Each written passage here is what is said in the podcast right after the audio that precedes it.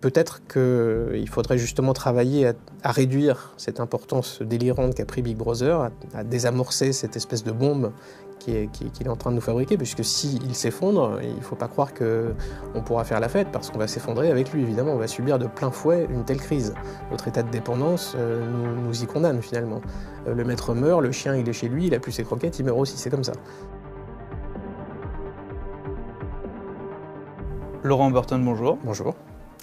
Euh, quelques mots tout d'abord pour vous présenter. Vous avez démarré votre carrière en tant que journaliste dans un hebdomadaire régional où vous avez notamment été fait diversier. Alors votre premier ouvrage reste le plus connu, c'était La France Orange Mécanique euh, qui est paru en 2013. Alors ce livre qu'on ne présente plus vous a valu de nombreuses critiques et attaques de la part de médias et de personnalités de gauche pour avoir dénoncé, je cite, l'ensauvagement de la société française. Puis vous publiez Utoya, un roman en fiction autour de la tuerie de masse perpétrée par Anders Breivik. Encore euh, La France Big Brother en 2015, qui est un pamphlet dénonçant le conditionnement des masses dans la veine de 1984 de George Orwell. En 2016 paraît Guérilla, une fiction anticipant un scénario de guerre civile en France. Et en 2018, La France interdite, une étude au vitriol de la réalité de l'immigration en France. Avant de parler de votre dernier livre, euh, Éloge de la force, qui sort aujourd'hui, Abordons brièvement quelques questions d'actualité. À l'époque de la France Orange Mécanique, vous aviez fait scandale en parlant de l'ensauvagement euh, d'une nation. C'était l'un des sous-titres hein, de, cet ouvrage. Aujourd'hui, le ministre de l'Intérieur Gérald Darmanin a fait sienne cette expression. De quoi cela est-il révélateur? Je pense que Darmanin a essayé de, lancer sa petite, enfin il y a réussi d'ailleurs, hein, lancer sa petite séquence politique. Les ministres de l'Intérieur ont toujours un peu servi à donner euh, quelques proléaliment, hein, Orwell appelle ça comme ça dans son livre, quelques, quelques miettes comme ça aux, Français qui attendent un discours de fermeté. Ce qui est un peu terrifiant, c'est que le discours souvent suffit, pour l'instant en France. Et tous les ministres de l'Intérieur, hein, depuis Pasqua, euh, on a eu Sarkozy, on a eu Cazeneuve, on a eu Valls, ont toujours eu cette habitude de montrer, euh, montrer les muscles et se lancer à de grandes déclarations en disant vous allez voir ça va changer, les dealers ne vont pas dormir, etc., etc. Alors ça passe très bien à la télé, sauf que le ministre de l'Intérieur en France n'a pas de pouvoir. C'est le chef de la police. La police, elle fait son travail, elle fait ce qu'elle peut, mais le problème est judiciaire. Si vous n'appliquez pas le code pénal, euh, on peut arrêter tout le monde. Si on les relâche le lendemain, ça ne sert à rien. Donc c'est ce qui se passe. Et hum, c'est ce sur quoi j'insiste dans mes livres. Euh, le problème de cette séquence médiatique, c'est que on va polariser la population sur ce terme, sur euh, l'ensauvagement, sur on va faire un sondage sur la peine de mort, etc. Et en une semaine, ce sera complètement évacué du débat pour autre chose et ce sera oublié. Et on continuera à ne pas se pencher sur la réalité du problème. Donc ça fait un, écran de fumée en quelque sorte. Et c'est ce que je déplorais déjà en 2013 en écrivant La France Orange Mécanique, et ce que je déplore année après année depuis, c'est qu'il n'y a jamais euh, de, prise en compte réelle du problème et de volonté de le résoudre de la part de nos gouvernants. Est-ce que ce n'est pas tout de même euh, une certaine victoire euh, idéologique euh, et culturelle de voir un terme qui auparavant n'était prononcé par personne ou alors seulement une petite frange de la société française arriver comme ça dans la bouche d'un ministre important du gouvernement? C'est-à-dire que je pense qu'ils s'alignent, ils sont pas fous, hein. ils voient un peu, ils sentent un peu l'air du temps, ils sont quand même là pour ça aussi, et ils sentent bien que cette vision euh, qu'on a qualifiée d'extrême à l'époque est en réalité majoritaire et, elle est même banale en fait dans la, société euh, française profonde. Les citoyens voient ça, ils ont, euh, ils ont une, colère contre cette justice qui n'existe plus, et personne ne les entend. Et donc un individu d'en haut fasse au moins semblant de le faire, euh, bien disons que ça tranquillise, ça le rend populaire euh, et ça permet que vogue la galère en quelque sorte. Euh, moi, je ne le prends pas comme une victoire, je le prendrai comme une victoire le jour où on aura en plus des discours les actes. Et pour l'instant, malheureusement, on est dans l'ère de la communication. On va parler d'un autre ministre, le nouveau ministre de la Justice, Éric Dupont-Moretti. Un de ses premiers déplacements s'est déroulé dans une prison où il a été acclamé par les détenus. De quoi cela est-il annonciateur? Ben voilà, là on a euh, l'envers de la médaille en fait. C'est que vous avez les discours très durs d'un côté et vous avez la réalité judiciaire de l'autre. Et la réalité judiciaire, c'est Dupont-Moretti. Après Belloubet, euh, qui se félicitait d'avoir vidé les prisons. Après Taubira, qui a tout fait également euh, en ce sens. donc, il faut vraiment que les citoyens comprennent que la réalité de l'insécurité se joue sur ce terrain-là. Et tant qu'on nommera des individus, des idéologues de la réinsertion, euh, de la prison n'est pas une solution, etc., la société ne sera pas protégée contre ce noyau dur de criminels. La, criminalité, elle fait de pas beaucoup d'individus. Hein. Il y a une, petite minorité de criminels endurcis ultra récidivistes euh, qui ne sont pas mis hors d'état de nuire. S'ils l'étaient, euh, on, respirerait un peu mieux mais il n'y a pas du tout de volonté d'aller dans ce sens aujourd'hui. Euh, donc, tant qu'on aura, on persistera à prendre la justice pour une extension de l'assistance sociale à la française, eh bien, on sera confronté à, ce problème. On voit que le gouvernement essaie de mettre en place des, mesures, des rafistolages pour essayer justement de ne pas avoir des prisons qui soient surpeuplées. Vous, au contraire, vous appelez, euh, pour résoudre ce problème, à construire de nouvelles prisons? C'est-à-dire, c'est pas, ça, fait plaisir à personne d'enfermer des, individus en prison, mais euh, on voit, euh, il suffit de faire l'effet divers. Hein, vous voyez tous les jours des types qui sont arrêtés, qui ont à 20 ans, ils ont 20 mentions sur le casier, euh, judiciaire, ou 30, ou 40, ou 50. Et à un moment, la deuxième chance, c'est très bien, mais la quarantième, il faudrait que ça s'arrête. Parce que les citoyens qui sont honnêtes n'ont pas à payer à peu près tous les échecs de cet État, de cette euh, culture de l'excuse, euh, de la sociologie française, qui nous bassine depuis des années avec cette, euh, cette prison qui n'est pas une solution. Mais c'en est quand même un petit peu une, parce que le type qui est condamné réellement à hauteur de ce que, prévoit le code pénal, pendant qu'il est en prison, il va pas continuer, il va pas violer, il va pas massacrer, et donc il y aura beaucoup de victimes en moins. Donc je ne dis pas que c'est la solution absolue, mais en tout cas, si la mission de la justice est de protéger l'honnête citoyen, elle doit être au moins impliquée. Et ce que je dis toujours aux citoyens français, allez dans les, tribunaux, euh, c'est libre, hein, on peut y entrer. Vous assistez aux audiences, vous prenez votre code pénal, vous constatez que la peine encourue n'a rien à voir avec la peine euh, requise et encore moins à voir avec la peine prononcée. Et maintenant, il y a encore la peine appliquée, c'est-à-dire que vous avez le juge d'application des peines qui repasse derrière et qui dit vous êtes condamné à trois ans de prison, eh bien vous allez faire une année avec un bracelet et une autre année euh, sous contrôle judiciaire et c'est considéré comme de la prison, mais en réalité vous êtes libre. Et tout ça, ça ne peut plus durer en fait aujourd'hui. Le, niveau de violence moyen est tel euh, que, enfin, si des mesures concrètes ne sont pas prises, je pense que le citoyen aujourd'hui est en train de prendre mesure de cette faillite judiciaire et il va évidemment euh, réfléchir à des solutions alternatives euh, donc l'autodéfense, euh, la constitution de, de, sortes de milices urbaines ou villageoises, comme on, est en train de le voir aujourd'hui. Et euh, tout va échapper à l'État. Donc après, après tout, pourquoi pas? Mais en tout cas, on est ici à un point de bascule. Dernière question avant d'aborder votre, votre ouvrage. Euh, les fact-checkers en tout genre, hein, que ce soit euh, les décodeurs ou Check News, euh, usent de tous les moyens rhétoriques et astuces statistiques pour contester ce que certains appellent le grand remplacement, c'est-à-dire la part grandissante de population extra-européenne dans la population française, que vous avez notamment décrit hein, dans, la, dans la France interdite. Qu'est-ce que vous répondez à ces fact-checkers? Bah, Ils sont dans une logique ultra complotiste euh, pour le coup euh, inversé, puisque c'est un complot qui est autorisé. Hein, la, fake news, elle est uniquement pour les autres, pour ceux qui voient ce changement de population, qui est complètement incontestable. D'ailleurs, même les démographes qui sont les partisans de ce, changement de population ne le contestent plus maintenant. Euh, ils vont vous dire que c'est un enrichissement. On va entendre des Mélenchons vous dire que c'est une créolisation. Donc ça n'a rien à voir avec un remplacement ou un changement. c'est positif. Peut-être, mais en tout cas, ça existe en tout cas. Et donc maintenant, ce constat-là, euh, pour moi, ça me paraît de leur part une erreur stratégique même de, continuer à nier. Euh, en général, il y a plusieurs étapes hein, dans cette façon progressiste d'assimiler des vérités dérangeantes. C'est de commencer par nier et ensuite s'y adapter, de dire effectivement il y a une criminalité, mais c'est la faute de la société. Donc c'est à la société de s'adapter euh, aux criminels et pas l'inverse. Et là, on va vous dire la même chose avec cette immigration. Oui, effectivement, il y a une immigration, mais c'est une chance euh, incroyable et on est vraiment obligé euh, d'y avoir recours. sinon, notre pays est menacé d'à peu près tous les périls. Et ces décodeurs et fact-checkers et tout ça, et, et garants de la vérité universelle, sont là pour mettre une pression, faire peser une pression de conditionnement sur la population et la forcer à, admettre, euh, d'une part, cette immigration et à lui faire admettre aussi l'idée qu'il est impossible de s'y opposer. On ne peut même pas essayer. Euh, de toute façon, c'est voilà, euh, c'est comme ça. donc le mieux est de l'organiser, le mieux est de nous laisser faire, nous donner encore plus d'argent plus de taxes, plus d'impôts, plus d'aides, plus de tout ce qu'on veut, même plus de police à la limite, et on va s'occuper de tout et votre pays s'en trouvera renforcé. Sauf que dans la France interdite, c'est pas du tout les conclusions que j'ai faites. Alors le problème, c'est que beaucoup d'universitaires n'osent pas du tout aller sur ce terrain-là parce qu'il est très dangereux socialement. On ne peut pas survivre dans l'université si on a des positions qui sont critiques vis-à-vis de l'immigration. Certains ont essayé, ils ont eu des problèmes. Euh, Hugues Lagrange, par exemple, et d'autres. C'est devenu un tabou. Euh, mais la population n'est pas du tout sur la ligne euh, idéologique, sociologique, plutôt dominante.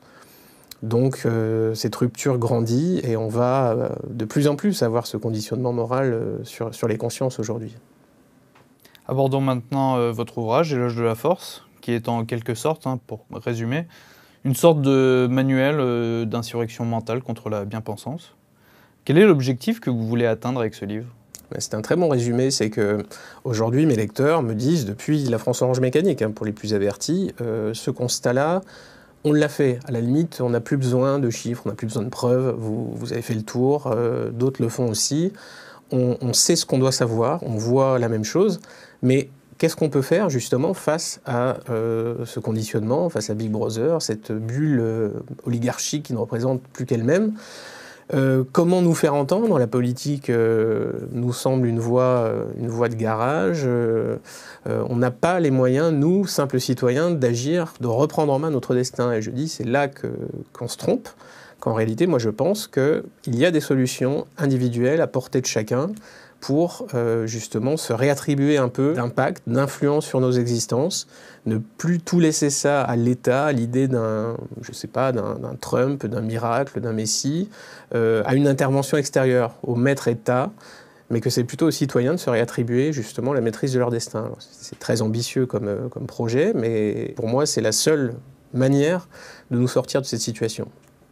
C'était le sens justement de ma prochaine question.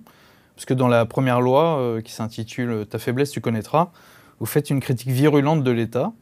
Vous assurez que, contrairement à ce que beaucoup pensent, l'État est le problème et non la solution. Est-ce que vous êtes devenu anarchiste? Je ne sais pas si on peut parler d'anarchisme. Euh, je dirais que l'État a pu se justifier une époque, c'était même euh, quelque part le, garant de la survie des nations quand elles étaient en conflit entre elles-mêmes. Celui qui n'avait pas d'État puissant, il était balayé, il disparaissait. Mais aujourd'hui, la question se discute beaucoup plus parce que l'État est devenu cette espèce de machine qui copte euh, la plupart des richesses du pays. Hein. Je crois que c'est 40 000 euros par travailleur et par an qui sont captés par l'État chaque année. Donc c'est absolument énorme. Ça ne se justifie pas du tout pour la justice et la sécurité des citoyens. Euh, L'État a pris une ampleur telle dans nos vies, euh, il s'est immiscé dans tous les secteurs possibles, il contrôle absolument tout il taxe tout et par, nature, en fait, sa nature est de croître. L'administration ne euh, cherche pas à résoudre des problèmes, elle cherche à euh, grossir, elle cherche à fabriquer de l'administration. Et à partir de là, cette chose, cette espèce de monstre qui échappe à tout le monde devient une menace collective parce qu'on a des citoyens qui sont complètement dans un état euh, de domestication totale et qui attendent tout du maître État. On l'a vu avec la crise du Covid, l'État n'a pas de masque, l'État a des masques, c'était toujours un problème. Et le, citoyen ne se, demande plus ce que lui-même pourrait essayer de faire, et surtout comment il pourrait échapper à cette dépendance extrême vis-à-vis de cet État euh, auquel il a absolument tout délégué finalement. Euh, donc c'est une question qui mérite euh, très clairement d'être posée aujourd'hui, je pense, le poids de l'État dans nos vies. à ce propos, et, concernant le, rapport à l'État, que dire du mouvement des Gilets jaunes? Ben, Les Gilets jaunes, je pense, au départ, avait peut-être euh, cette espèce de fond anarchiste, comme vous avez dit, euh, de, vouloir justement un dégagement. Euh, c'était au départ contre les taxes, contre cette, espèce d'étouffement complètement fou des, petites professions, des routiers, etc. il y avait cette volonté de se dégager un peu de ça au départ, je pense. évidemment, ce mouvement, comme tous les autres, comme il n'avait pas de visage, comme il n'avait pas de, de structure idéologique, a été euh, repris et dévoré par les protestataires habituels, c'est-à-dire justement ceux qui demandent toujours plus d'État, et les manifestants professionnels qui, eux, ne se battent que pour avoir davantage de retombées, euh, davantage d'argent public euh, pour elles-mêmes finalement. Donc évidemment, ce mouvement a été complètement digéré sur place aujourd'hui et ne ressemble plus du tout à ce qu'il était au départ. Et je pense que c'est un peu le lot de tous les mouvements comme ça de foule, s'ils ne sont pas un peu plus structurés, s'ils ne discernent pas clairement que l'État et Big Brother, c'est pas un monstre qu'il faut continuer d'alimenter, mais plutôt qu'il faudrait peut-être débrancher. La loi numéro 2, la peur tu détrôneras, revient notamment sur euh, les pressions que reçoivent ceux que l'on peut appeler les malpensants. Que risquent ceux qui s'aventurent au-delà du politiquement correct? La peur, c'est vraiment la, notion capitale. Hein. Je, le dis toujours, nous sommes des, animaux domestiques et c'est ce sentiment euh, de devoir, de culpabilité qui nous tient tous. Et c'est ce qui empêche le débat aujourd'hui en France. Le débat, est complètement tenu par ça, parce qu'on a une peur d'être désigné, euh, ostracisé, notre grande terreur d'animal domestique, d'être tenu à l'écart et donc abandonné, ce qui signifiait il n'y a pas si longtemps que ça la mort. Donc pour éviter ça, on se conforme à la, morale dominante, à l'idéologie qu'il faut, euh, qu'on se doit de tenir. Euh, mais cette peur-là fait vraiment partie du, problème. On le voit encore aujourd'hui avec la crise du Covid. Euh, on parle à des enfants, on parle à des créatures qui sont dépendantes. Donc on les tient comme ça, par ce chantage permanent à la menace, euh, qui est souvent imaginaire, mais en tout cas ça fonctionne, c'est comme ça qu'on a l'obéissance et qu'on a surtout euh, l'absence de réflexion. Donc si on prend conscience de ça, si déjà on, accède à une, autonomie par rapport à ces signaux, à ce conditionnement et à ce chantage permanent qui pèse sur nos têtes, chantage notamment à l'extrême droite hein, dans les discussions, euh, je pense que votre média en a fait les frais suffisamment on peut décloisonner, commencer à décloisonner cette morale qui tient tout le monde parce que c'est vraiment là-dessus que repose tout, le, pouvoir dominant. C'est vraiment la morale, c'est rien, c'est simplement parce qu'on a accepté de s'y soumettre. Et c'est encore une fois pour ça que je ramène toujours ce livre à l'individu, au lecteur lui-même. Que fait-il? Est-ce que lui est-il vraiment libre vis-à-vis de cette, cette terreur morale qui pèse sur nous? Certainement pas. Je pense qu'il s'y conforme lui aussi dans beaucoup de, pans de sa vie, dans beaucoup de moments, peut-être même inconsciemment. Et à partir du moment où on ne fait pas cet effort euh, de briser cette, ces, tenailles de la peur autour de nous, on ne peut pas euh, accéder à l'indépendance, euh, donc à une forme de liberté, de responsabilité, d'autonomie, de fierté et tout ce qui va avec. Les rares personnes hein, qui osent justement affirmer leurs opinions ou euh, colporter ce qui proclame être la vérité, par exemple sur l'immigration, etc., le paye euh, très cher. Mmh. Même euh, des journalistes qui travaillent dans des chaînes très connues comme CNews, je pense par exemple à Eric Zemmour qui a eu plusieurs procès, etc. Monsieur Moyen, comme vous l'appelez, comment il peut avoir les épaules pour supporter ça? Bah, évidemment, lui, euh, il, est encore, euh, il est tout en bas de l'échelle. D'une certaine manière, il a moins à perdre, parce qu'il risque pas d'être viré de CNews, mais on a tous quand même quelque chose à perdre. Et que ce soit au repas de famille ou, à la machine à café avec les collègues, on sait très bien que certains sujets sont dangereux. Et à partir de là, on va modérer notre jugement, on va laisser passer notre tour, on va faire attention, parce qu'on n'a vraiment pas envie d'être désigné, ça c'est vraiment la terreur fondamentale. Et ce, conditionnement est si puissant qu'il nous suit jusque dans l'isoloir. Euh, les, individus ont peur, ils ont cette espèce de culpabilité qui est ancrée profondément en eux-mêmes.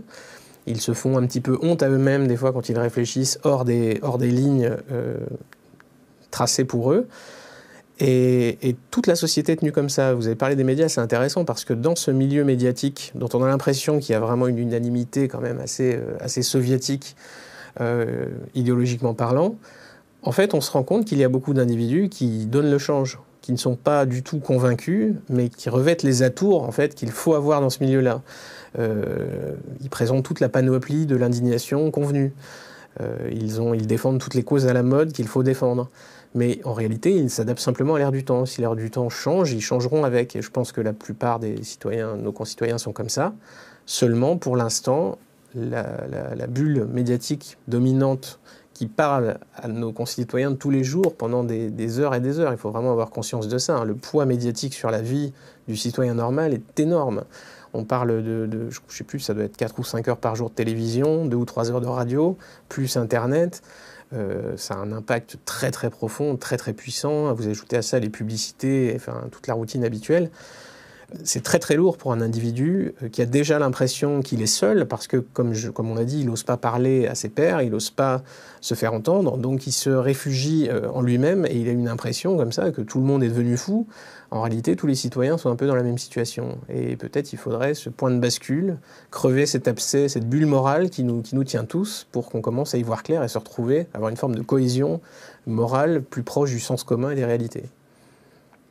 Ah, ça va pouvoir euh, me permettre de faire la transition avec ma prochaine question. Dans la loi numéro 4, euh, le pouvoir tu reprendras, vous assurez que réussir commence par le savoir. Alors, euh, ce que vous appelez Big Brother abreuve chaque jour les Français des informations qu'il veut bien leur communiquer. Que conseillez-vous aux spectateurs pour qu'ils se documentent mieux sur le monde qui les entoure? Encore une fois, déjà, il faut quitter, euh, il faut sortir de l'hypnose. C'est-à-dire, il faut débrancher, il faut, euh, éteindre Cyril Hanouna, euh, il faut arrêter d'écouter Black M. Enfin, il faut prendre du recul par rapport à tout ce, cette ingénierie médiatique très puissante. Encore une fois, c'est très puissant, c'est très bien fait. Ces gens sont, là pour ça, sont des techniciens de la, manipulation de l'individu, de la capture des attentions, parce qu'il y a des publicités à vendre, etc. Donc tous les cerveaux devraient cesser d'être disponibles par rapport à ça et se, replier vers euh, un refuge, en quelque sorte, une forme de, de une souveraineté mentale déjà, c'est-à-dire aller au livre, choisir par eux-mêmes ce qui va remplir leur cerveau, puisque pour l'instant, ils ont dans la tête un tas de slogans publicitaires, un tas de musique et tout ce qu'on veut, enfin tout, tout, ce qui est, tout ce qui va bien pour, pour briller dans cette société euh, telle que nous la connaissons, mais ils peuvent mettre autre chose. Le cerveau, il est vaste. On peut aussi ajouter des, des vrais éléments de réflexion. On peut se détacher de tout ça, et évidemment, c'est fondamental parce que c'est c'est vrai que si on n'a pas ce recul intellectuel sur notre propre situation, on ne la voit même pas en fait. On est, on est, on est le hamster qui court dans sa roue, euh, on n'a on aucune vision ni de l'avenir, ni du passé, ni de, notre, ni de ce qui nous entoure, donc on ne peut pas s'adapter à cette situation en fait et, reprendre une forme d'autonomie. Donc c'est vrai que c'est très ambitieux, on est face à une machine à conditionner d'une puissance de feu euh, sans précédent dans l'histoire de l'humanité. Euh, on lui concède tout son pouvoir parce qu'on la, on la regarde et on, et on la finance. Ça aussi qui est très fort, c'est que même si vous ne la regardez pas, vous la, financez quand même. Et donc c'est très dur de lutter par rapport à ça, les espaces de liberté se réduisent, mais il nous reste celui de la conscience, le, refuge ultime. Et là, normalement, si on fait bien les choses, personne ne doit pouvoir venir nous chercher à, cet endroit-là. Donc il faut se rebâtir cette forteresse, cette citadelle intérieure, avant de, de passer à l'assaut. Est-ce que c'est pas aussi un des travers de, ce qu'on peut appeler euh, l'extrême droite, euh, de toujours, par exemple, euh, s'indigner, que ce soit le burkini, le voile. On voit sur Twitter tous les jours il y a un nouveau scandale. Et finalement, ces militants-là, ils sont aussi dans la continuité, ils n'ont pas de recul sur, sur ce qu'ils subissent, parce que finalement, c'est pas l'autre pendant de Big Brother.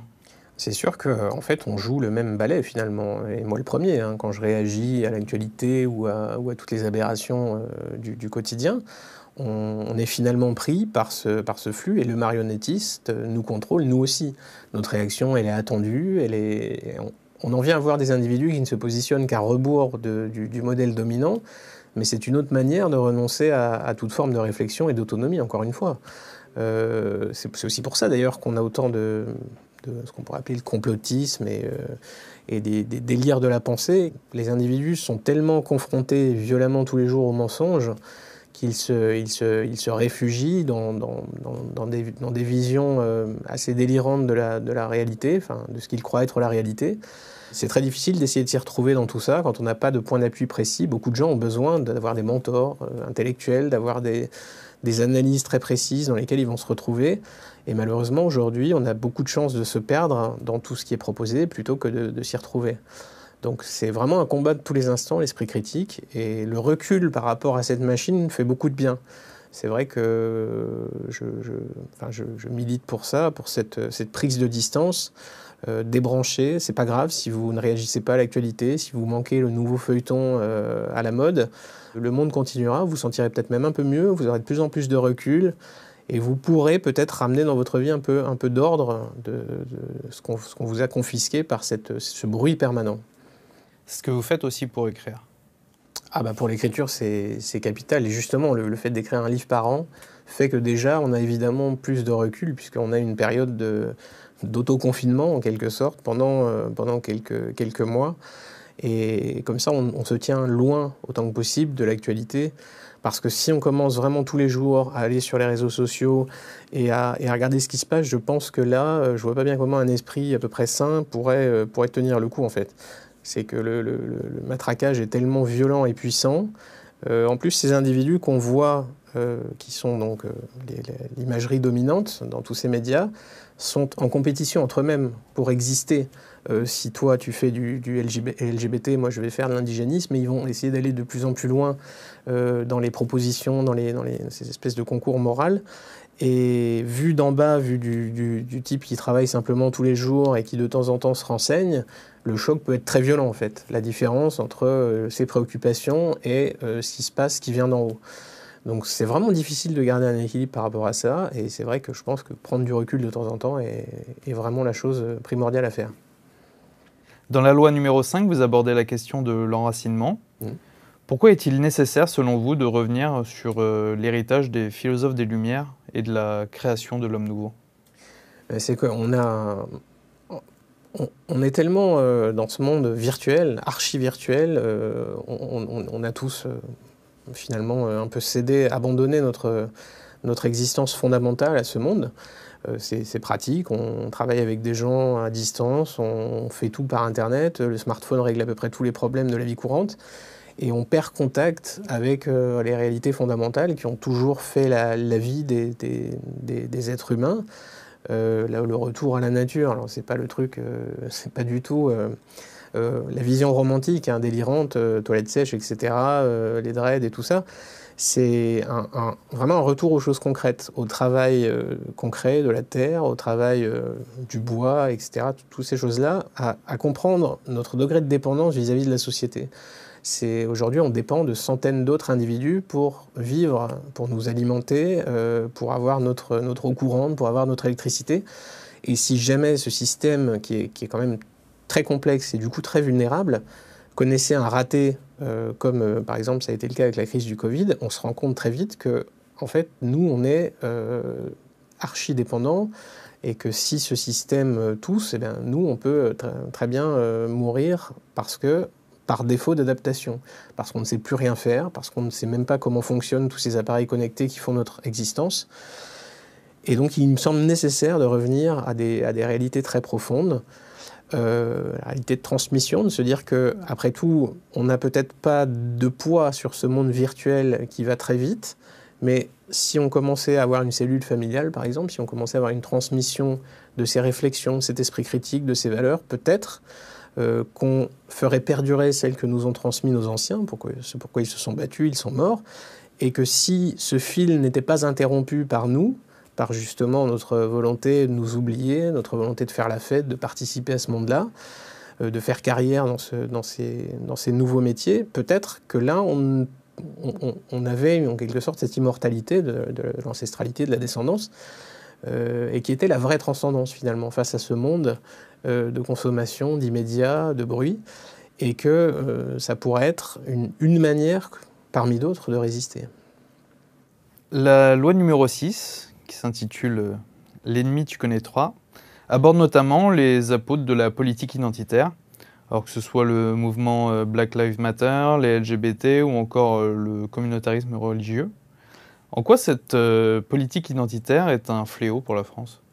Alors, le mot identitaire, je, suis contre la criminalisation de ce, terme parce que je vois le discours médiatique comme il évolue ces derniers temps c'est qu'on associe euh, justement les indigénistes et les LGBT et tout ça, enfin tous ces, mouvements très à la mode, euh, fondamentalistes, progressistes en quelque sorte, on les associe à ce terme identitaire.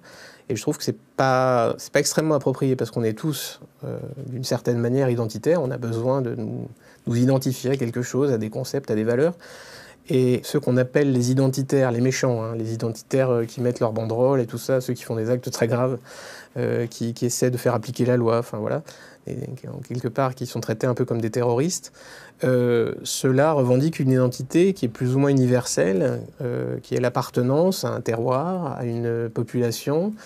Euh, et je vois pas bien ce qu'elle a de, choquant. Par contre, cette identité indigéniste, etc. Là, celle-là me semble bien plus menaçante et c'est celle-là qui participe du conditionnement puisque c'est celle-là qui veut faire taire et qui veut faire honte, qui use et abuse du chantage à l'extrême droite, comme on disait, cette intimidation permanente, c'est-à-dire si vous êtes ne serait-ce que sceptique par rapport à nos combats et nos positions, vous êtes forcément euh, l'allié de, enfin, vous êtes les heures les plus sombres, vous faites le jeu dans c'est qui, et vous êtes automatiquement euh, hors, débat et on ne peut, plus parler. Donc ça, euh, évidemment, c'est pas possible. tout citoyen a droit à sa liberté d'expression de, et d'opinion. Et donc, à partir du moment où des individus jouent aux apprentis terroristes, ils s'excluent même du débat public. C'est pas possible.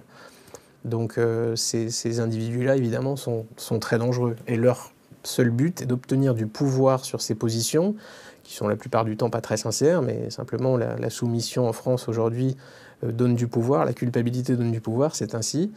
Et ces individus-là, leur seul but est d'empêcher euh, la pensée libre et le débat libre. Donc c'est un gros problème, et ce problème, évidemment, doit être jugulé, en quelque sorte.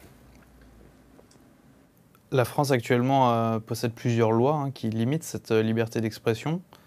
Dans votre monde idéal, à vous, euh, quelles devraient être les limites de cette liberté?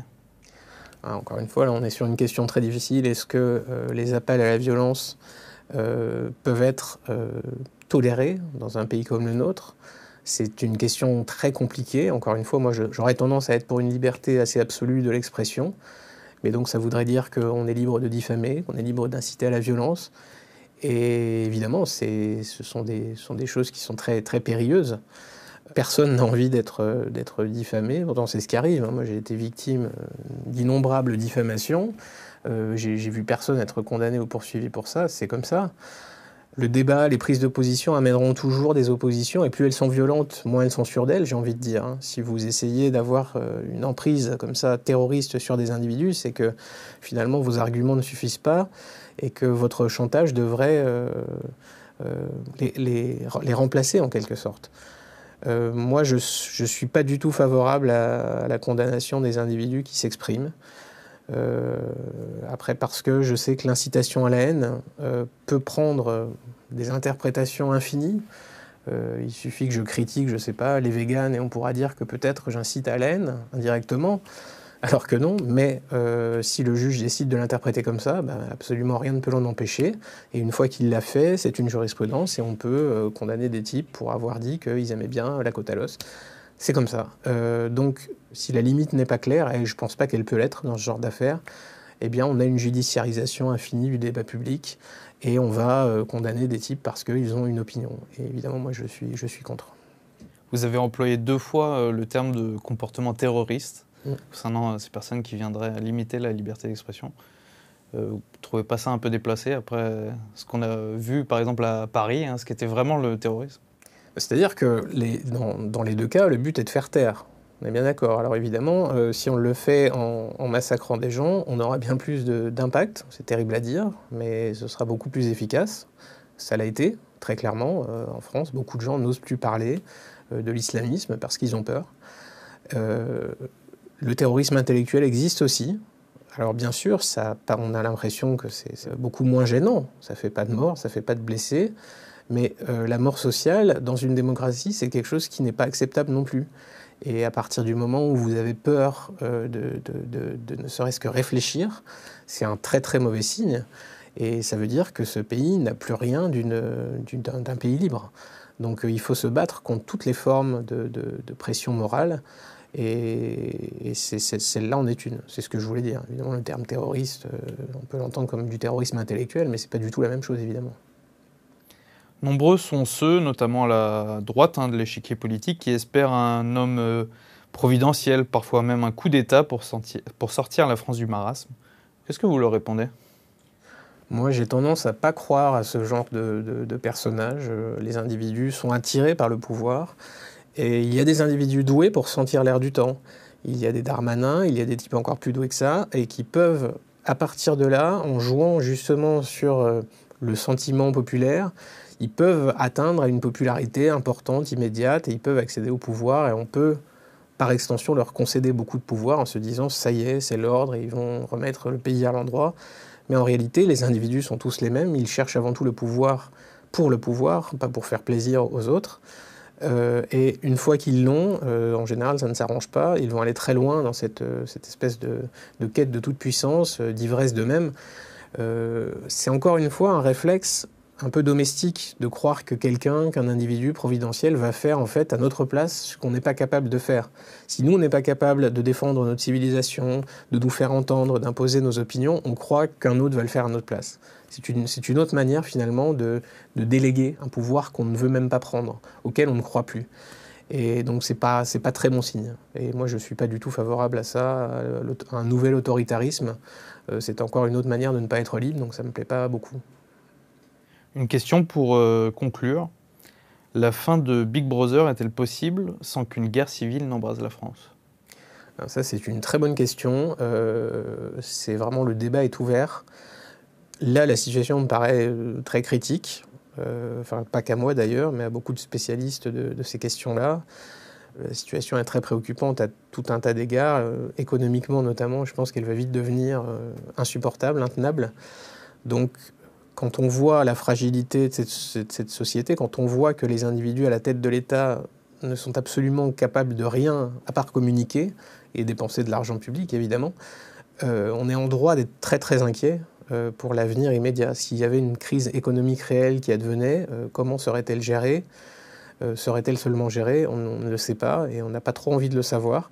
Donc peut-être qu'il faudrait justement travailler à, réduire cette importance délirante qu'a pris Big Brother, à, désamorcer cette espèce de bombe qu'il est, en train de nous fabriquer, puisque s'il s'effondre, il ne faut pas croire qu'on pourra faire la fête, parce qu'on va s'effondrer avec lui, évidemment. On va subir de plein fouet une telle crise.